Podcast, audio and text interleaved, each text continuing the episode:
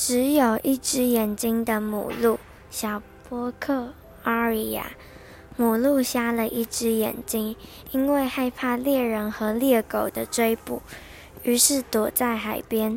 它用看得见的那只眼睛面对陆地，靠着断崖吃草；另一只看不见的眼睛则对着大海。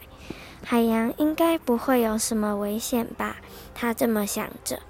有一天，母鹿又靠着断崖吃草，一艘船刚好经过，船上的人看见了母鹿，于是举枪射向它。